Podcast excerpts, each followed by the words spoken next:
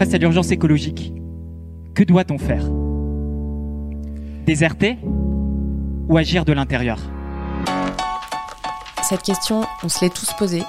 Qu'on soit étudiant, lanceur d'alerte, dirigeant, militant, syndicaliste, investisseur, on a tous connu ce moment, on s'est demandé comment agir, quelle voie privilégier pour avoir le plus d'impact, quelle stratégie adopter pour arriver à ses fins. Bienvenue dans le podcast C'est maintenant ou maintenant. Vous vous apprêtez à passer une quarantaine de minutes en compagnie d'activistes qui secouent le monde du travail et qui cherchent à transformer l'entreprise. Ils le font de l'intérieur ou de l'extérieur, avec plus ou moins de radicalité. Nous allons essayer de comprendre qui sont celles et ceux derrière ces mouvements, ce qu'ils font concrètement, la façon dont ils s'y prennent, pour quels résultats prendre du recul pour y voir plus clair sur ce que ces mouvements racontent de notre époque, savoir s'ils sont porteurs d'un sursaut ou si l'histoire se répète, et vous aider à trouver votre voie dans l'action collective. Quand l'espoir meurt, l'action commence, et l'action commence maintenant Aujourd'hui, dans notre podcast dédié au levier d'action pour transformer l'entreprise et accélérer sa transition écologique et sociale, nous recevons Emery Jacquia et Nicolas Aubert. Emery, en 1995, à 23 ans, vous fondez Matelsom, un site de vente en ligne de literie. En 2009, en tant que PDG, vous relancez Camif à Niort, une entreprise qui existe depuis 1947. Vous pivotez sur du Made in France avec un positionnement à impact. En 2015, Camif devient Bicorp, parmi d'ailleurs les 20 premières entreprises françaises à le devenir. Et deux ans plus tard, Camif boycotte le Black Friday et inscrit dans ses statuts sa mission. Fin décembre 2018, euh, vous co-créez la communauté des entreprises à mission que vous présidez. Bien évidemment, Camif, en tant que pionnier, devient société à mission suite à l'adoption de la loi Pacte en 2019. En face de vous, Nicolas Aubert. Nicolas, vous êtes professeur à l'Université d'Aix-Marseille et professeur associé à l'Institut de recherche sur l'actionnariat salarié et le partage des profits de l'Université Rutgers. Vos travaux de recherche portent sur l'actionnariat salarié et l'épargne salariale. Vous êtes co-auteur avec Xavier Hollands de la réforme de l'entreprise, un modèle français de codétermination. Vous vous intéressez à la représentation des salariés dans les conseils d'administration. Merci à vous deux d'être là. Vous l'avez peut-être deviné à la présentation de nos intervenants. Dans cet épisode, nous allons nous questionner sur la capacité du dirigeant, ici d'une entreprise à mission, à transformer l'entreprise et à la pousser à accélérer l'évolution de ses activités pour réduire, voire réparer son impact environnemental. Nous allons ainsi aussi évoquer la pertinence et les limites de la représentation des salariés dans la gouvernance des entreprises dites engagées. Je suis Martin Verlaine et notre discussion commence maintenant. Emery, en point de départ, pouvez-vous nous raconter un moment emblématique, peut-être, dans, un rapport de pouvoir où vous êtes parvenu, en tant que PDG, à faire bouger votre entreprise face au dérèglement climatique bah, mon, point de bascule euh, et euh, ce qui m'a marqué le plus, euh, c'est lors de notre comité stratégique en 2017 où j'annonce à mes actionnaires qu'on va fermer camif.fr pour boycotter le Black Friday. Euh, ça n'a pas été mon meilleur comité stratégique euh, dans ma vie euh, parce que faire la grève du chiffre d'affaires, c'est pas quelque chose de très courant dans une entreprise et on touche un peu à un dogme, celui de la croissance, avec une question centrale, c'est à partir du moment où on avait euh, depuis deux ans et demi travailler sur notre mission et que notre premier objectif de mission, c'est d'informer et de sensibiliser sur la consommation responsable, alors il me semblait évident qu'on pouvait à la fois pas faire le, Black Friday, mais surtout qu'on devait aller plus loin et qu'on devait être assez radical. Et je crois une forme de radicalité pour faire bouger l'entreprise, euh, pour faire passer notre message sur l'engagement de Camif sur la consommation responsable et montrer qu'on pouvait consommer moins et mieux. Alors, ils ont passé deux, heures et demie à essayer de me convaincre que ce n'était pas une bonne idée, qu'il fallait pas fermer Camif.fr, qu'on pouvait tout simplement ne pas faire de promotion ce jour-là. Mais je crois que justement, aujourd'hui, pour faire bouger l'entreprise, on a besoin des gens qui osent.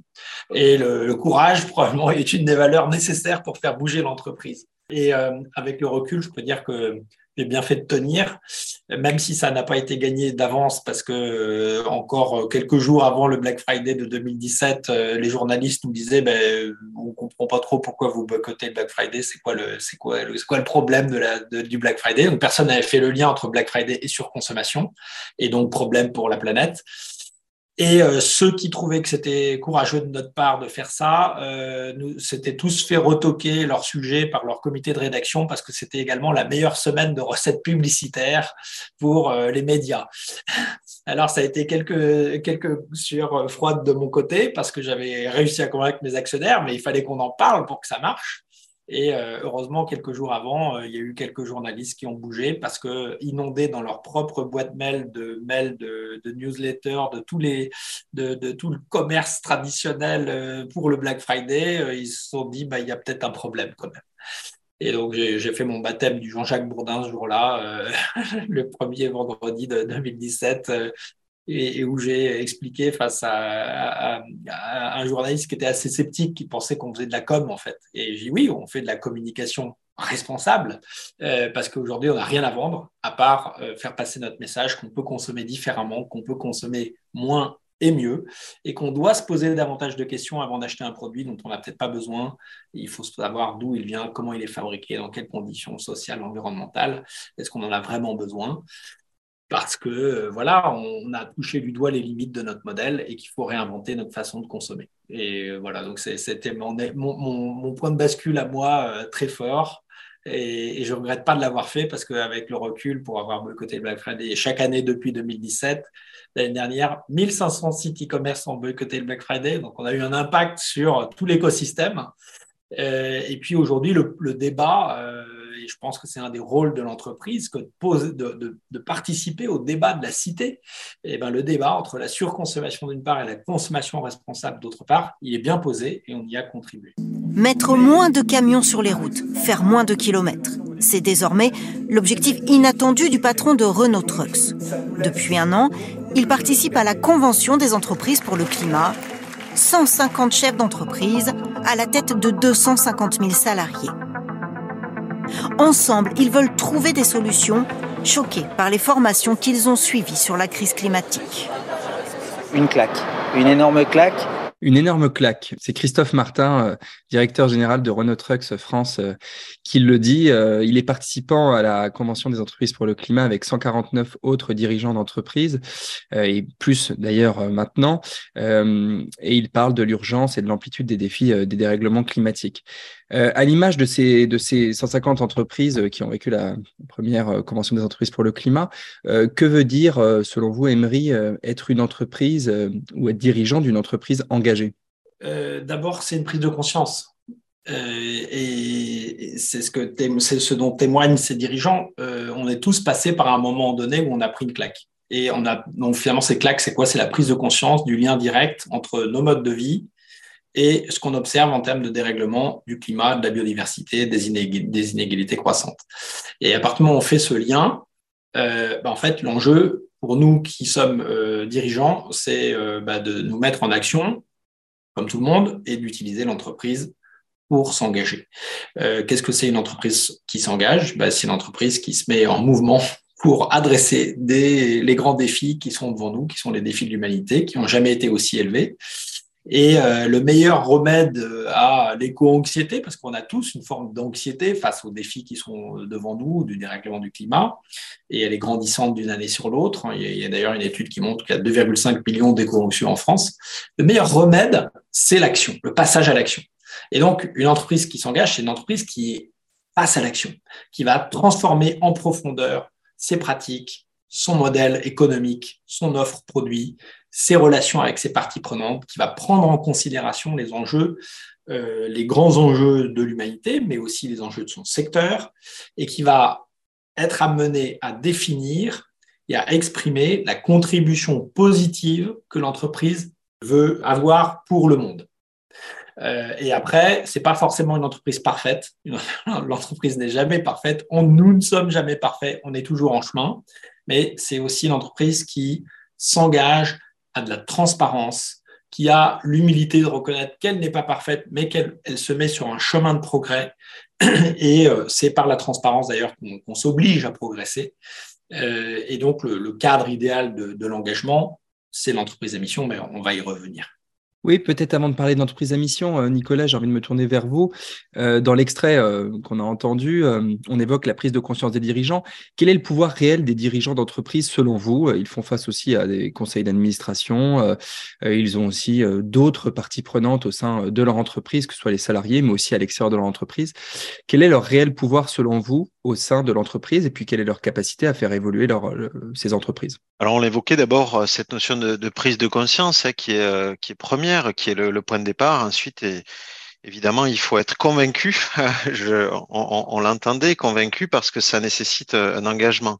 un engagement personnel, un engagement de conviction, euh, parce que on peut être euh, tout simplement cynique hein, par rapport à ces, euh, enjeux et, se dire que le, ce que ça implique en termes d'engagement et, représente un effort, un effort trop important et que c'est difficile de, pouvoir basculer d'un modèle à un autre.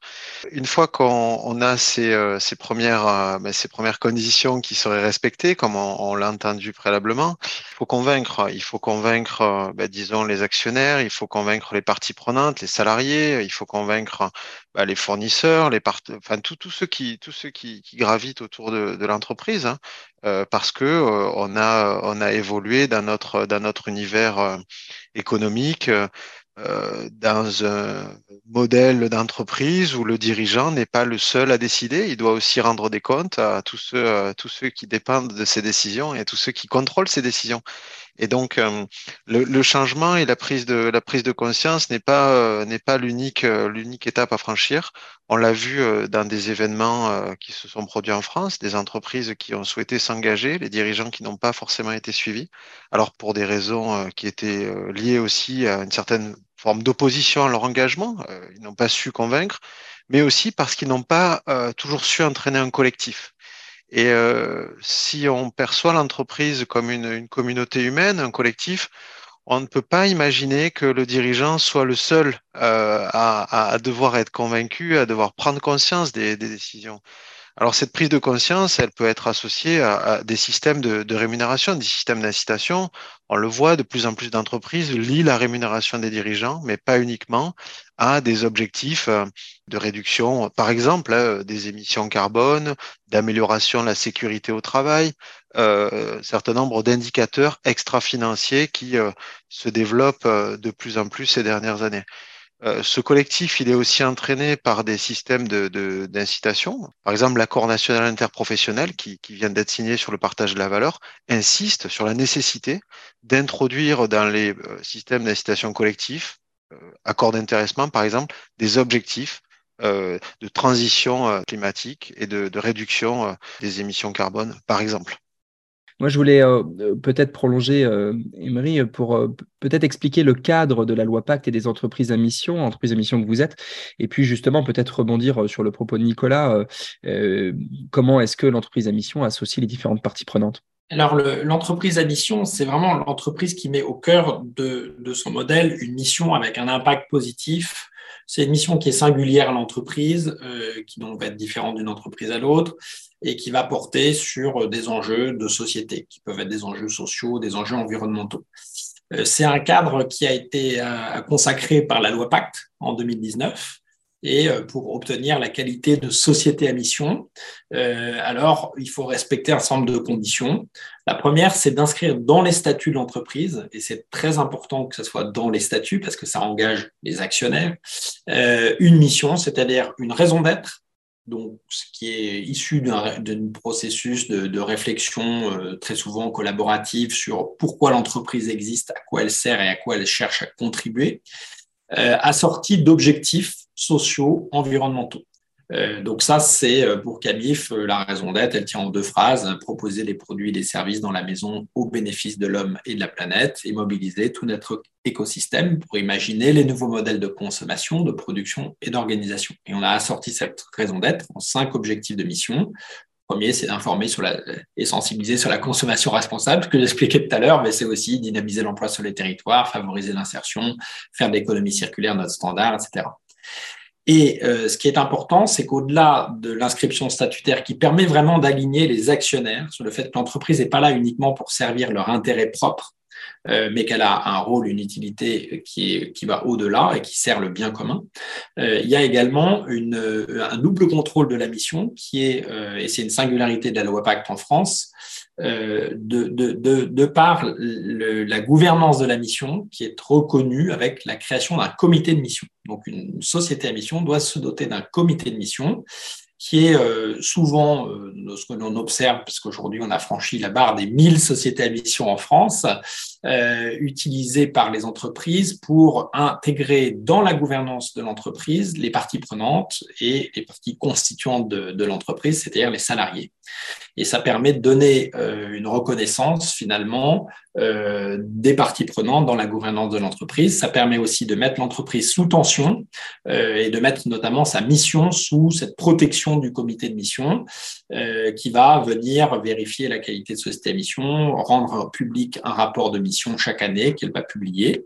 Et puis, il y a le contrôle externe avec l'organisme tiers indépendant qui va venir vérifier la qualité de la société à mission tous les deux à trois ans selon la taille de l'entreprise. Donc, c'est un modèle qui crée un cadre qui est un cadre euh, d'engagement pour l'entreprise, qui crée un cadre avec beaucoup de liberté malgré tout, à la fois sur la composition du comité de mission, sur la définition même de la mission de l'entreprise, euh, mais qui est un cadre qui est très stimule, qui stimule beaucoup à la fois l'engagement des collaborateurs, ce qui permet de redonner du sens à l'entreprise, et également euh, euh, un cadre qui stimule l'innovation à l'intérieur de l'entreprise, parce que quand on tire le fil de sa mission, alors on va aller beaucoup plus loin, on va être à inviter à revoir son modèle économique, son offre, parfois sa clientèle, parfois même ses métiers. Pour Calif, c'est un changement de métier.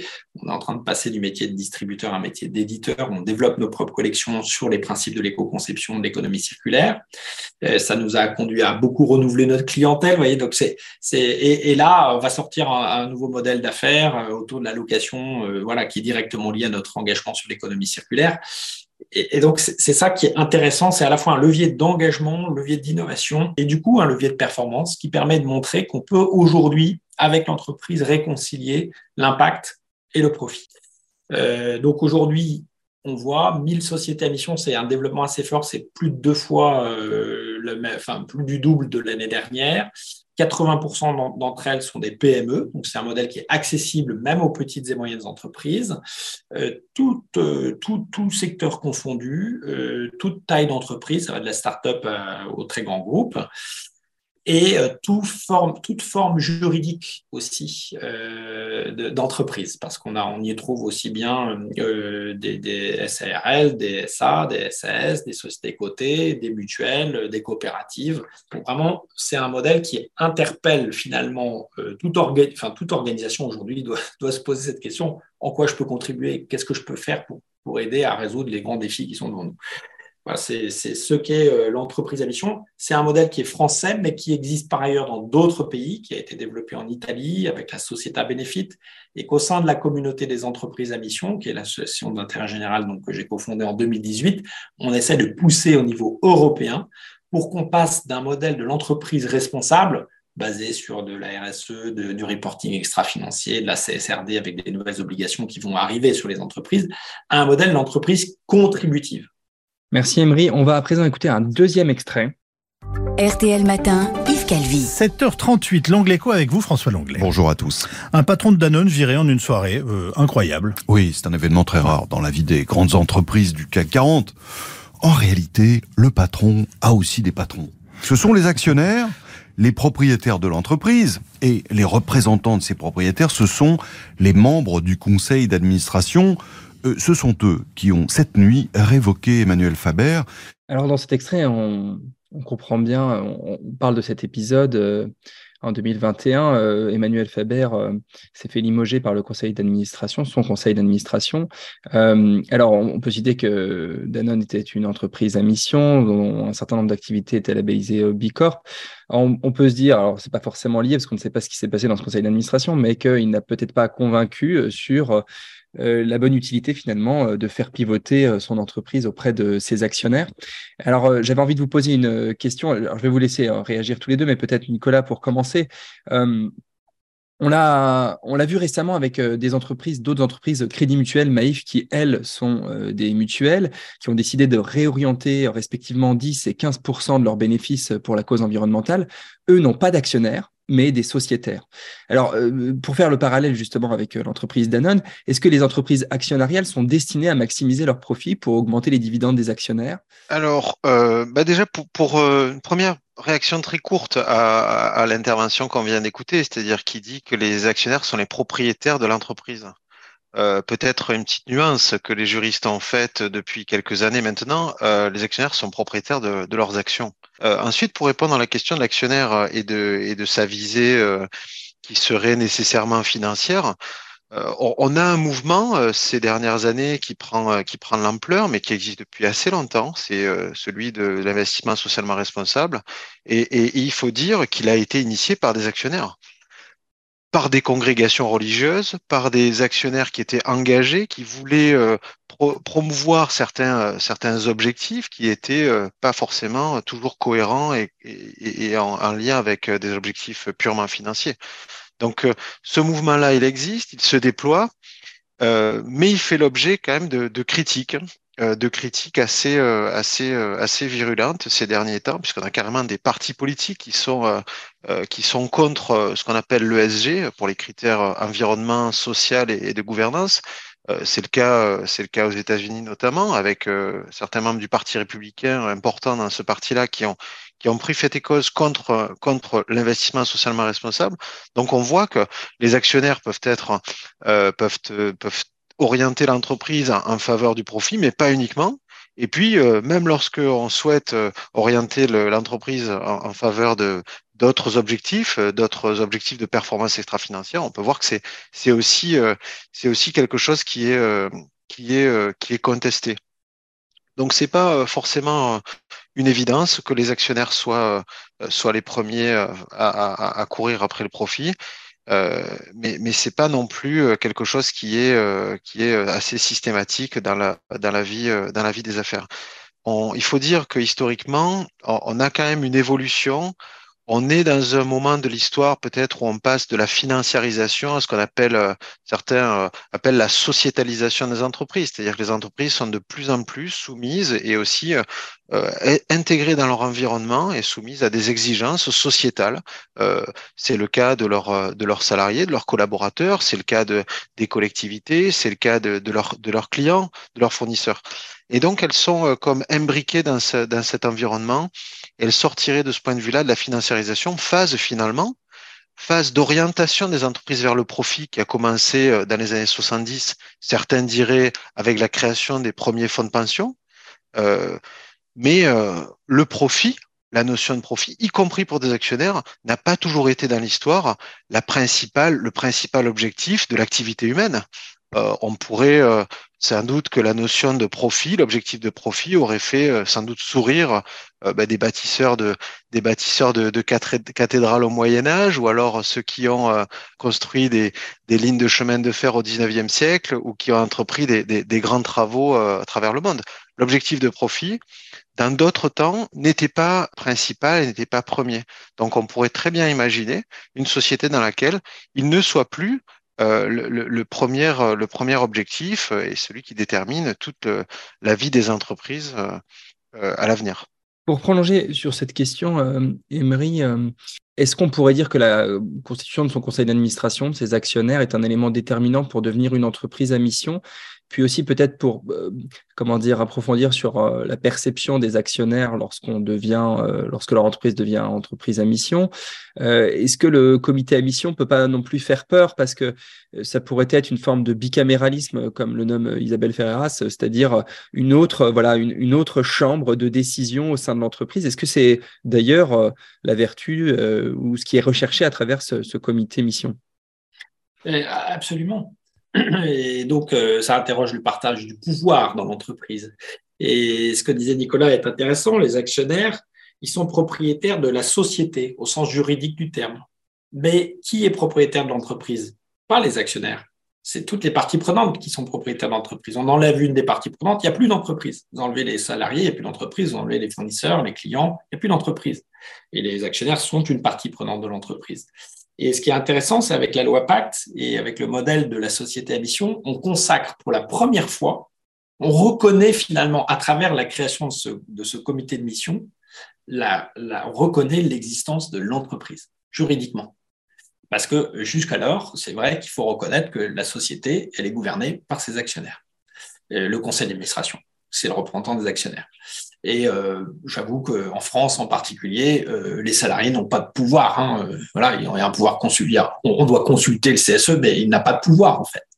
Alors que là, avec le comité de mission, on a un, un contre-pouvoir qui s'établit dans l'entreprise. Et c'est intéressant, c'est d'ailleurs une des choses que l'on observe avec les travaux de la, de la communauté des entreprises à mission, comment, ça, comment ce contre-pouvoir joue. Et c'est d'ailleurs un des freins qui, euh, pour les grandes entreprises en particulier, euh, est souvent remonté en disant bah oui, mais là, on va, les actionnaires, les, les actionnaires vont se dessaisir quelque part d'une partie du pouvoir de l'entreprise. Donc c'est intéressant de voir comment ça va, ça va jouer. Euh, ce qui est sûr, c'est que le comité de mission et son rôle, c'est de mettre la mission sous surveillance et de rendre des comptes sur les moyens qui sont mis, sur la sincérité de l'engagement de l'entreprise et euh, d'être quasiment un devoir d'alerte, euh, puisque c'est le rôle du comité de mission, s'il y a des dérives et si l'entreprise ne poursuit pas sa mission. Et donc, elle peut perdre cette qualité de société à mission. Euh, pour revenir juste sur le, témoignage audio qu'on a entendu sur le cas d'Anon, parce qu'il a été très utilisé par les détracteurs de la société à mission au moment où Faber s'est fait débarquer par son conseil d'administration, pour moi, au contraire, il illustre bien la résilience qu'offre la mission qui, euh, malgré le fait que Emmanuel Faber ait porté euh, le projet de passage en société à mission, même si ça s'inscrivait dans une histoire, hein, le, double projet de Danone, il date de Ribou des années 72, je crois. Donc euh, voilà, c'était assez logique et cohérent, mais enfin, il a quand même fait voter à 99,5% par ses actionnaires en juin 2021 le passage en société à mission qui est c'est quand même une gageure dans, dans ce côté, c'est pas si simple que ça. Quelques mois après, il se fait débarquer, mais ça n'avait rien à voir avec évidemment les raisons du passage de la société à mission. C'est un désalignement assez classique qui arrive euh, dans les grosses boîtes entre le conseil d'administration, son dirigeant. Et ce qui est intéressant, c'est que quand il s'est fait débarquer, bah, en fait, la mission, elle a perduré on n'a pas euh, dissous la mission, on n'a pas euh, dissous le comité de mission, il existe toujours, le comité de mission, et euh, on verra dans deux ou trois ou quatre ans quel impact il peut avoir sur les pratiques de Danone. Est-ce qu'il a permis à Danone de progresser, d'aller plus vite que s'ils n'avaient pas fait ce chemin de société à mission? Donc pour moi, c'est très intéressant parce que la mission est exactement faite pour ça. C'est fait pour graver dans le marbre euh, les engagements que prend l'entreprise. C'est fait pour pérenniser ces engagements sur le temps long. Euh, et c'est fait parfois aussi pour des sociétés familiales, particulièrement dans les entreprises familiales, pour, euh, comme la mission est un outil de transmission. C'est comment moi, je vais transmettre à la génération d'après. Ça réinscrit l'entreprise sur ce temps long que je trouve particulièrement intéressant. Après, euh, on aura toujours besoin d'actionnaires pour faire, euh, pour, pour que l'entreprise investisse, pour qu'elle euh, prenne des risques. ils ont un rôle évidemment à jouer. L'actionnaire, il a besoin d'avoir un retour sur investissement parce qu'il prend un risque. Il faut qu'il y ait un, retour de, d'autre part. Mais aujourd'hui, ce qui a changé, c'est que, et c'est pour ça qu'on voit la finance bouger et que probablement la finance va être un, un levier d'accélération de la transformation des entreprises c'est que les, investisseurs aujourd'hui, ils ont compris que ils pouvaient plus investir dans des boîtes qui avaient comme seul objectif le profit. Ça nous a conduit dans le mur euh, en 2008. Euh, bah voilà, je pense que Milton Friedman, qui dit que la seule responsabilité sociale de l'entreprise, c'est de maximiser son profit, bah, c'est mort en 2008. D'ailleurs, les chercheurs qui, ont, euh, qui étaient à l'origine du modèle de la société à mission, euh, les, chercheurs du laboratoire de, la chaire théorie de l'entreprise de l'école des mines, Blanchet, Grestin, Armand Actuel, ça a été un électrochoc pour eux 2008. Ils se sont dit, en fait, en mettant le profit au-dessus de tout et comme seul et ultime objectif de l'entreprise, on, va dans le mur et on détruit même jusqu'à aller détruire la valeur pour l'actionnaire. Donc aujourd'hui, l'actionnaire, il a compris que s'il veut préserver la valeur de son capital, s'il veut faire fructifier son capital, il faut que l'entreprise euh, soit en capacité d'apporter la preuve de son utilité pour la société. Ça, c'est quelque chose qui est en train de changer et qui va vraiment, euh, pour moi, accélérer la transformation des entreprises parce que demain, les entreprises qui ne s'engagent pas, qui ne se mettent pas sur ce chemin de, de, formuler leur, leur, mission, de structurer leur démarche, eh ben, elles trouveront plus de plus d'actionnaires pour financer leur projet, parce qu'aucun actionnaire n'a envie d'investir dans des actifs euh, échoués. Elles ne trouveront plus de talent pour rejoindre l'entreprise parce que c'est un levier d'engagement hein. pour la marque employeur, c'est très très fort, c'est très puissant. Et du coup, elles vont, elles vont. Donc euh, voilà, on voit bien le lien aujourd'hui qui est fait. Maintenant, ça demande euh, de bouger un peu les lignes, euh, ça demande de réinscrire l'entreprise sur le temps long, ça demande peut-être des actionnaires plus patients. Mais aujourd'hui, ceux qui ne prennent pas le chemin de l'investissement sur le changement de modèle de l'entreprise, sur sa contribution positive au monde, font courir un risque sur l'avenir de l'entreprise. Et donc, ils ne sont, ils sont pas responsables au fond. ils ne jouent pas leur rôle. Et c'est ça. Et aujourd'hui, ce qui n'est pas évident, c'est que les dirigeants, il y a assez peu de dirigeants, euh, enfin, beaucoup de dirigeants des grosses boîtes en particulier sont des gestionnaires. Et donc, ils sont un peu à la botte des actionnaires parce qu'ils gèrent les fonds, ils gèrent l'entreprise un peu comme elle a toujours été gérée. Aujourd'hui, on est face à une rupture. Et, il faut des dirigeants entrepreneurs qui ont une vision de temps long, qui assument des choix courageux, des décisions d'investissement qui vont pas rendre tout de suite, mais qui vont rendre avec un peu de temps. Et on ne parle pas non plus d'un temps extrêmement long, mais euh, euh, assurer que des actionnaires puissent financer une transformation du modèle d'entreprise sur cinq ans, ça ne paraît pas euh, le bout du monde. Et c'est le temps dont on a besoin pour changer un modèle. Au début de votre propos, vous, évoquiez le partage du, pouvoir notamment entre investisseurs en capitaux, dont on vient de parler, mais aussi avec les investisseurs en travail, c'est-à-dire euh, les salariés. Nicolas, quelle place en France des salariés dans la gouvernance des entreprises? Est-ce qu'on peut avoir un petit panorama, puis peut-être aussi une comparaison avec ce qui se passe peut-être dans d'autres pays? Alors en, France, le sujet a été aussi relancé par la loi Pacte qu'on a évoqué, euh, qu'on a évoqué juste juste avant, euh, et, qui est toujours euh, qui est toujours peut-être d'actualité pour une mise à jour, peut-être cette année. C'est on, entend que ce serait ce serait en discussion. La, représentation des, salariés au capital, au, dans la gouvernance d'entreprise, dans les conseils d'administration, mais en fait la question s'est posée très tôt. Hein. On a euh, des, des, des, statuts d'entreprise qui ont été dès 1917, la Société anonyme de participation ouvrière qui prévoyait d'avoir des actions euh, de capital et des actions de travail. On a eu des propositions de loi euh, en 46, dans les années 60, et jusqu'à des rapports jusque dans les années 70 où on a préconisé en fait le, le déploiement euh, de euh, ce qu'on appelle ce qu'on peut appeler la codétermination, terme qui est euh, une traduction littérale de Mitbestimmung en allemand parce que ce système existe beaucoup, vous le mentionniez, il existe, il existe, ce, ce, ce modèle existe sous d'autres formes dans notre pays. Souvent, le, le modèle qui est proposé, c'est celui du, c'est celui de l'Allemagne, Allemagne qui a développé ce modèle, non pas pour des raisons culturelles comme on le croit souvent en France.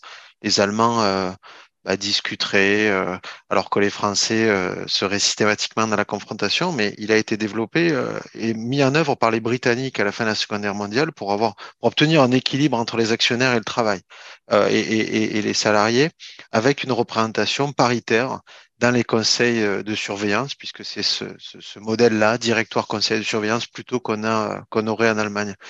Ce modèle a été confirmé en 1951, en 1976. D'aucuns considèrent que c'est grâce à ce modèle-là de codétermination en Allemagne que l'Allemagne n'a pas euh, à continuer d'investir dans son industrie, a maintenu son, son industrie pendant la phase de financiarisation qui va des années 70 jusqu'à nos jours. Pour ce qui est de la loi Pacte et des modifications qu'elle a introduites, euh, elle, euh, elle, a certes euh, rendu obligatoire la représentation des salariés jusqu'à deux, deux membres en fonction de la taille, la taille des entreprises et pour des entreprises de plus de 1000 salariés employés en France ou 5000, 5000 en France et à l'étranger. On peut rajouter à cela un représentant des actionnaires salariés dès lors que le, le capital détenu par les salariés est supérieur à 3% du capital. Donc ça nous fait euh, quelque chose comme trois membres euh, dans des conseils d'administration qui, euh, en moyenne, alors dans les grandes entreprises françaises, sont d'une quinzaine de personnes, ce qui est, on le comprend, qui est très minoritaire.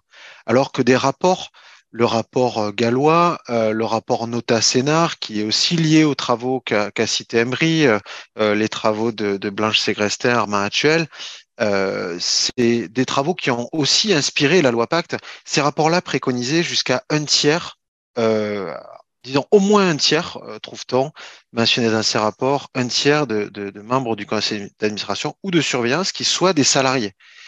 Et on parle d'auteurs de rapports qui eux-mêmes ont été des dirigeants d'entreprise, qui ont, comme on l'a dit précédemment, engagé des, collectifs de très très grandes entreprises, puisqu'on pourrait penser que ce système-là est, adapté, euh, est plus ou moins adapté selon la taille des entreprises. On parle de, multinationales dans ce cas-là. Ce système de codétermination a des degrés divers et selon l'état d'entreprise, il existe dans plus de la moitié des pays européens. C'est ce qu'on, sait, et, certains, euh, certains juristes comme euh, Christophe Clair estiment que c'est en fait le modèle européen de gouvernance. C'est-à-dire, on cherche des modèles européens. On a ces derniers mois essayé de trouver un modèle européen dans différentes directions, au niveau politique, au niveau économique, au niveau de la défense. En fait, ce qu'il y aurait en commun dans les pays, dans les pays européens, ce serait fait l'idée que euh, les salariés, euh, on, puisse avoir une vision plus collaborative de l'entreprise qui serait euh, moins conflictuelle que le, schéma traditionnel capital-travail. Et, ça, c'est une, idée, intéressante qui pourrait être bah, remise au goût du jour parce qu'elle est très ancienne en France. Elle date depuis, elle date des années, des années 40 et elle a été poussée par notamment le rapport Sudreau en 1975 et les rapports que je citais beaucoup plus récents, euh, mais qui ne sont pas, euh, où la loi Pacte n'est pas finalement allée au bout de ce qui était euh, préconisé dans, dans, dans les rapports. Tout cela parce qu'à Besançon, 1100 employés refusant de subir les conséquences d'une mauvaise gestion de leur entreprise ont décidé d'agir. À l'entrée de l'usine occupée, une banderole sur laquelle on peut lire On fabrique, on vend, on se paie. C'est possible. On n'avait jamais vu ça. Ce qui n'était au début qu'un conflit social devient rapidement l'affaire LIP. Pris de court, le patronat et le gouvernement tardent à réagir. Dans cet extrait, euh, on parle euh, eh euh, du cas emblématique de l'IP d'autogestion en fait, euh, ça s'est passé dans l'année 73. Euh, Les ouvriers de l'IP euh, entament une grève en avril 73 pour protester contre la fermeture de leur usine. Refusant le dépôt de bilan, ils décident d'occuper l'usine à partir du 18 juin 1973 et se lancent dans une expérience d'autogestion. Reprise par un dirigeant en 74, liquidée en 76 et finalement reprise en 77 par ses salariés qui fondent six coopératives. Cet exemple, il est bien évidemment un peu extrême, c'est-à-dire là, on parle d'une organisation dans laquelle les salariés reprennent quelque part complètement le pouvoir au sein de leur entreprise. Euh, pour conserver leur outil de travail et sauvegarder l'emploi. Peut-être une première question, euh, Nicolas, euh, pouvez-vous évoquer ces expériences d'autodétermination et leurs réussites ou leurs limites en France? Alors c'est un mouvement qui est assez comment dire assez puissant et qui a le soutien d'un syndicat, la CFDT, qui a le soutien d'un parti politique, le PSU, Michel Rocard, qui sera plus tard Premier ministre, quel soutien d'intellectuels comme Pierre Rosanvallon. le mouvement de l'autogestion, c'est l'idée, euh, ben, au, sens, euh, au sens premier, que on se gère soi-même. Euh, c'est les salariés qui veulent prendre le contrôle de leur entreprise. Et l'IP, c'est un cas assez emblématique. Il se déroule au même moment que l'on on, débat dans le comité Sudro de la réforme de l'entreprise réforme de l'entreprise, qui est sur laquelle porte notre ouvrage avec Xavier Hollande, où on commence par se poser la question de savoir ce que c'est qu'une entreprise. Et on, y a répondu euh, avec les, témoignages de, de, de, ce, de, cet échange. Euh, c'est une communauté, euh, c'est une communauté. Alors, euh, une communauté humaine répondent les, les tenants de l'autogestion à l'époque et, ils nous disent que les salariés peuvent être sont les plus, euh, disons, les plus légitimes à, à, prendre, à prendre le contrôle de l'entreprise. Donc ça, ça s'inscrit aussi dans une, dans une histoire euh, de, de, de, développement aussi idéologique sur ce qu'on appelle quelquefois euh, le, le, contrôle, le contrôle ouvrier. C'est un mouvement qui a, euh, on le comprend, perdu, perdu de sa superbe. Il a été particulièrement illustré dans, le, dans les coopératives yougoslaves. C'est d'ailleurs des, des, coopératives qui étaient des entreprises autogérées, mais dans un cadre très particulier, hein, euh, dans le, le, cadre des années 70, et qui a fait l'objet de critiques assez, assez dures euh, de, euh, du mouvement économique néolibéral dont on a cité un des tenants, euh, euh je ne vais pas les, les, reciter dans les années 60, 75, qui ont vraiment, euh, bah, disons, mis l'accent sur le rôle de l'actionnaire comme étant celui qui devait prendre les décisions, enfin prendre les décisions, en tout cas être, être l'organe de, de, de, contrôle et, et, de détermination des, des objectifs de l'entreprise. Et est-ce qu'il est viable? Alors en l'état, on n'a pas vraiment d'éléments, euh, on n'a pas vraiment d'éléments pour étayer cette idée-là, parce que ce qui s'est passé en Yougoslavie, malheureusement, n'est pas, n'est pas, euh, n'a pas, n'a pas montré euh, une efficacité de, ce système-là. Les entreprises autogérées, il en existe assez peu. Il existe une très grande coopérative, la coopérative Mondragon, qui emploie presque 100 000 salariés, qui est, qui donne à chacun de ses salariés une voix. Donc, c'est un principe coopératif, coopératif de production, un homme, une voix. On a des coopératives, on a des coopératives dans le domaine de l'économie sociale et solidaire, mais c'est pas un mouvement qui s'est généralisé. c'est pas pas quelque chose qui s'est qui s'est généralisé. Alors il existe des débats parmi les économistes pour savoir pour essayer de comprendre pourquoi c'est pas généralisé. Les salariés auraient tendance à lorsqu'ils sont en contrôle à s'octroyer des peut-être des rémunérations supplémentaires euh, supérieures à la moyenne, à ne pas investir justement à l'inverse de ce qu'on de ce qu'on disait juste avant. Mais il existe des modèles qui sont euh, beaucoup plus intermédiaires. C'est-à-dire, si on, prenait à, comment une extrémité d'un spectre où on euh, donne plus ou moins de pouvoir à l'entreprise, on aurait l'entreprise capitaliste traditionnelle où les salariés n'ont pas euh, forcément voix au chapitre, ils ne détiennent pas de part de capital d'entreprise. Et si on avait de l'autre côté l'entreprise coopérative, la coopérative de travail, on pourrait entre les deux, évidemment, ça nous donne énormément de possibilités. Ça nous donne des possibilités en termes de, par exemple, de participation au capital des salariés, de participation à la gouvernance des salariés avec des modèles, des modèles qui sont très différents. Parmi ces modèles, l'un d'entre eux fait l'objet d'un certain nombre de réformes pour être incité euh, euh, il l'est déjà depuis les années 70 aux États-Unis, c'est le modèle des ESOP, euh, des ESOP, des Employee Stock Ownership Plans, qui ont vocation historiquement à financer la reprise d'entreprises par les salariés. Le créateur des ESOP, Luis disait le problème, alors on pourra débattre cette affirmation, disait le problème avec le capitalisme, c'est qu'il n'y a pas assez de capitalistes. C'est-à-dire qu'il a tendance à accroître naturellement les inégalités, et les inégalités, on le sait, ont aussi des conséquences en termes de préservation du milieu naturel. Euh, ce modèle-là, il a fait l'objet récemment euh, d'une adaptation en Europe et d'une publication euh, très récente en France pour expliquer un peu ses, caractéristiques et comment il pourrait être déployé en France et, dans d'autres pays d'Europe. J'ai aussi choisi cet exemple de l'IP pour montrer la tension entre le pouvoir salarié et le pouvoir des investisseurs.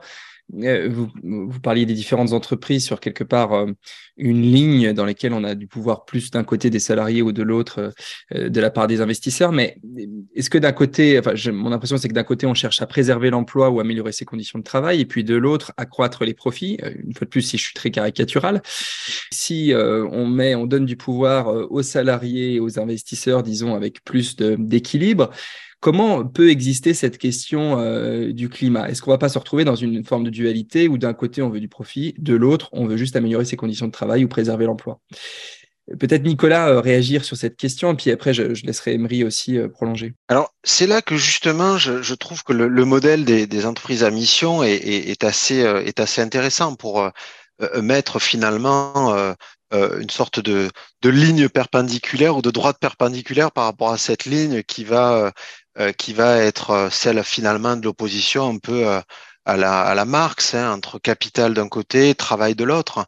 C'est-à-dire qu'il y a avec, avec ce, ce, ce modèle-là, le, le, comité de mission, la, la possibilité d'avoir d'autres parties prenantes dont d'ailleurs au, moins au moins un salarié, hein, c'est ce que c'est ce qui est c'est ce qui est le, la, la, règle généralement, euh, et, et, avec d'autres parties prenantes qui sont qui sont intégrées et qui vont avoir sans doute un rôle d'arbitrage j'ai bien apprécié le, le, fait que, que, que Emery dise que le comité de mission met l'entreprise sous tension.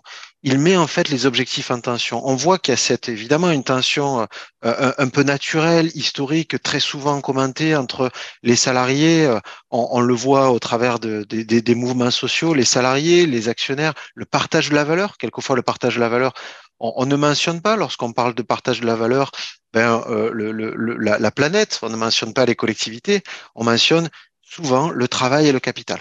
Et, le modèle, la possibilité d'avoir d'avoir une mission et un comité de mission euh, permet finalement, euh, en tout cas, une, discussion sur un équilibre, un meilleur équilibre entre capital, travail et, des objectifs qui soient qui soient aussi extra-financiers.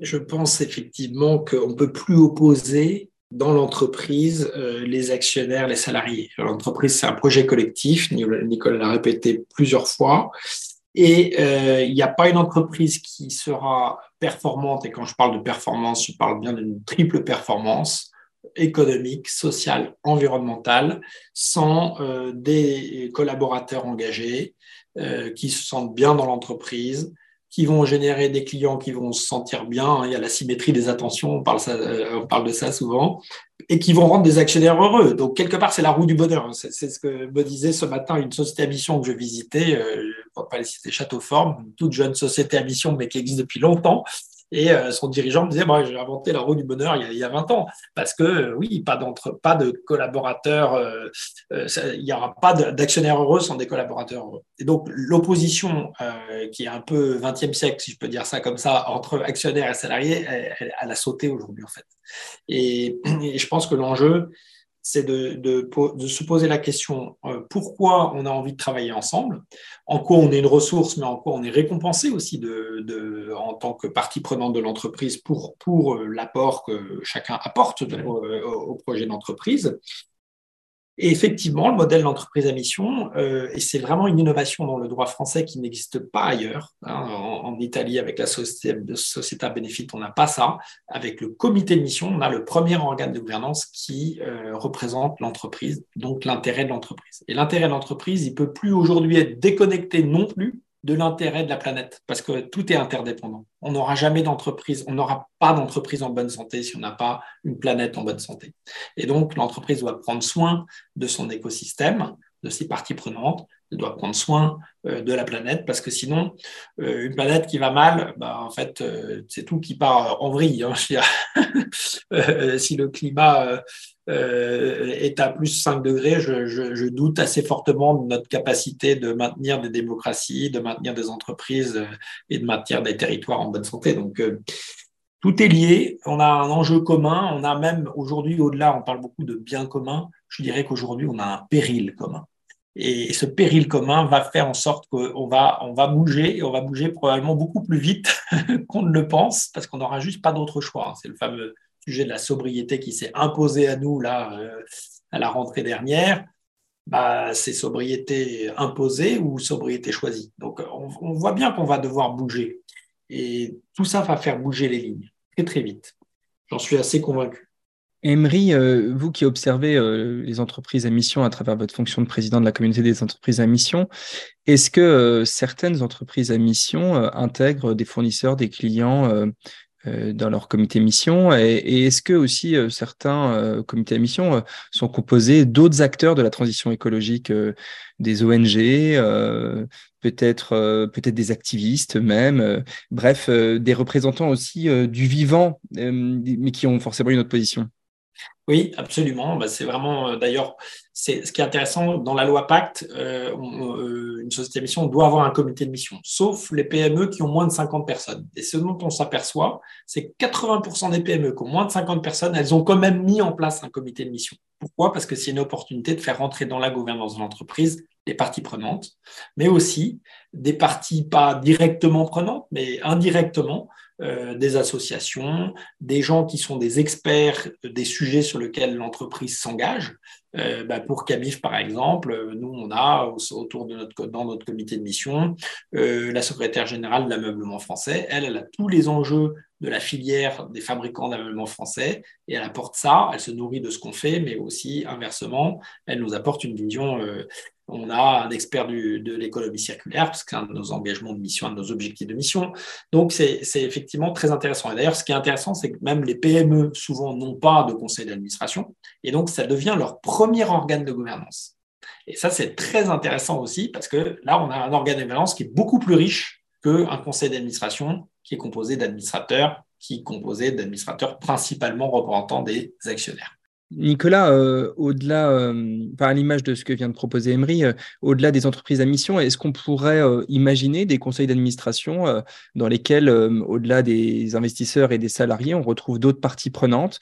Ou est-ce qu'on pourrait imaginer des conseils d'administration dans lesquels, justement, il y a des règles de répartition du pouvoir qui permettent de s'attaquer au besoin de faire pivoter l'entreprise, ses activités pour faire face au dérèglement climatique? Bah, Disons que si on se réfère à, la littérature qui existe sur le sujet, c'est évidemment tout à fait euh, tout à fait envisageable. Le cas qui était mentionné de, PME où il n'y a euh, finalement qu'un comité de mission, c'est euh, très intéressant. Dans, la littérature, on trouve des approches dites cognitives de la, gouvernance, où finalement le conseil d'administration serait un assemblage de connaissances de connaissances et de perceptions euh, de perception du monde différentes que, qui illustrait bien l'exemple que donnait euh, que donnait Emery, c'est-à-dire euh, dans le cas d'une entreprise où on a besoin d'avoir les acteurs du secteur, où on a besoin d'avoir les des acteurs qui sont des ONG, qui sont impliqués dans la dans la défense des enjeux climatiques, dans la transition climatique, pour justement bénéficier d'un apport de connaissances. Et d'ailleurs, pour, sur, sur, une, sur une autre, dans une autre logique, bah, les, les, les, acteurs financiers ne s'en sont jamais privés. Euh, des entreprises du secteur, euh, des entreprises, des fonds d'investissement dans le private equity euh, vont euh, dans le domaine de, du secteur pharma, vont embaucher euh, des médecins, vont embaucher des chercheurs dans, dans, un domaine particulier, justement pour bénéficier de leur de leur connaissance, de leur connaissance du secteur, de leur connaissance des, des avancées scientifiques. donc pourquoi ne pas l'envisager pour les entreprises dans la mesure où on, on considère euh, que euh, la transition climatique est un enjeu prioritaire. Je, dirais d'ailleurs que l'initiative récente euh, qu'on a évoquée sur euh, la Maïf avec le dividende écologique ou avec Crédit Mutuel et son dividende sociétal est extrêmement intéressant de reconnaître finalement que la planète est une partie, partie prenante de l'entreprise, elle est actionnaire même de l'entreprise, voilà, et qu'on lui reverse une partie des dividendes de l'entreprise, c'est un concept qui est très puissant et si on tire le fil de ça, qui devrait euh, du coup avoir une représentativité dans la gouvernance de l'entreprise au conseil d'administration. On arrive à la fin de notre conversation. Euh, j'ai une dernière question pour euh, chacun d'entre vous et je vous propose de me faire une réponse courte et synthétique. Si vous aviez une baguette magique pour faire basculer l'entreprise face au dérèglement climatique, vous feriez quoi? Alors, si j'avais une baguette magique, j'aurais parce que c'est plutôt un sujet sur lequel je suis impliqué ces derniers temps, je, je, je permettrais de, favoriser la reprise d'entreprise par les salariés on a, euh, on a euh, considérant qu'ils ont, ils sont des, des actionnaires euh, qui sont impliqués sur le long terme et que le temps, c'est ce dont a besoin l'entreprise. Alors évidemment, si on, la baguette magique, ça, ça amènerait à, à même aller au-delà, c'est-à-dire juste donner plus de temps aux entreprises pour décider. On voit en fait que les horizons d'investissement dont on a besoin, le paradoxe qu'illustrait euh, Emery, dire qu'on on a peu de temps pour prendre les décisions, mais il faut en même temps que des investissements soient réalisés, des investissements massifs qui reprennent des, des sommes considérables et qui nécessitent aux entreprises de pouvoir se projeter sur le, sur le temps long. Et vous, Emery, que feriez-vous avec cette baguette magique? Euh, Je donnerais tout de suite un cadre mondial à l'entreprise engagée. Euh, je ferai la, la mission-driven company. et, pour qu'on reconnaisse euh, ces entreprises euh, qui investissent sur le temps long, qui investissent sur euh, les enjeux du bien commun euh, par rapport à celles qui ne le font pas, et, que du coup, euh, les talents, les consommateurs, les citoyens préfèrent ces entreprises et accélèrent finalement la, mutation de l'économie au profit d'entreprises qui construisent le monde d'après, qui construisent le monde de demain. Donc euh, voilà, et en fait, je crois qu'il s'agit finalement d'atteindre, puisqu'on parle de comment on fait basculer les entreprises, il y a un point de bascule, je crois qu'il y a une théorie sur le point de bascule, hein, c'est aux alentours de 10% d'une population. Quand il y a 10% de, des entreprises qui auront basculé, alors ça va emporter les 90% restants. Donc euh, voilà, si j'avais une petite baguette magique, je dirais, allez, on fait 10% du chemin et après, ça viendra tout seul. Eh bien, un grand merci. C'est la fin de cet entretien maintenant ou maintenant. Merci Emery, merci Nicolas euh, pour cet échange riche. Et puis, euh, merci à nos auditeurs. Si cela vous a donné des envies d'activisme, écrivez-nous à maintenant ou maintenant La fin de cet entretien, c'est maintenant.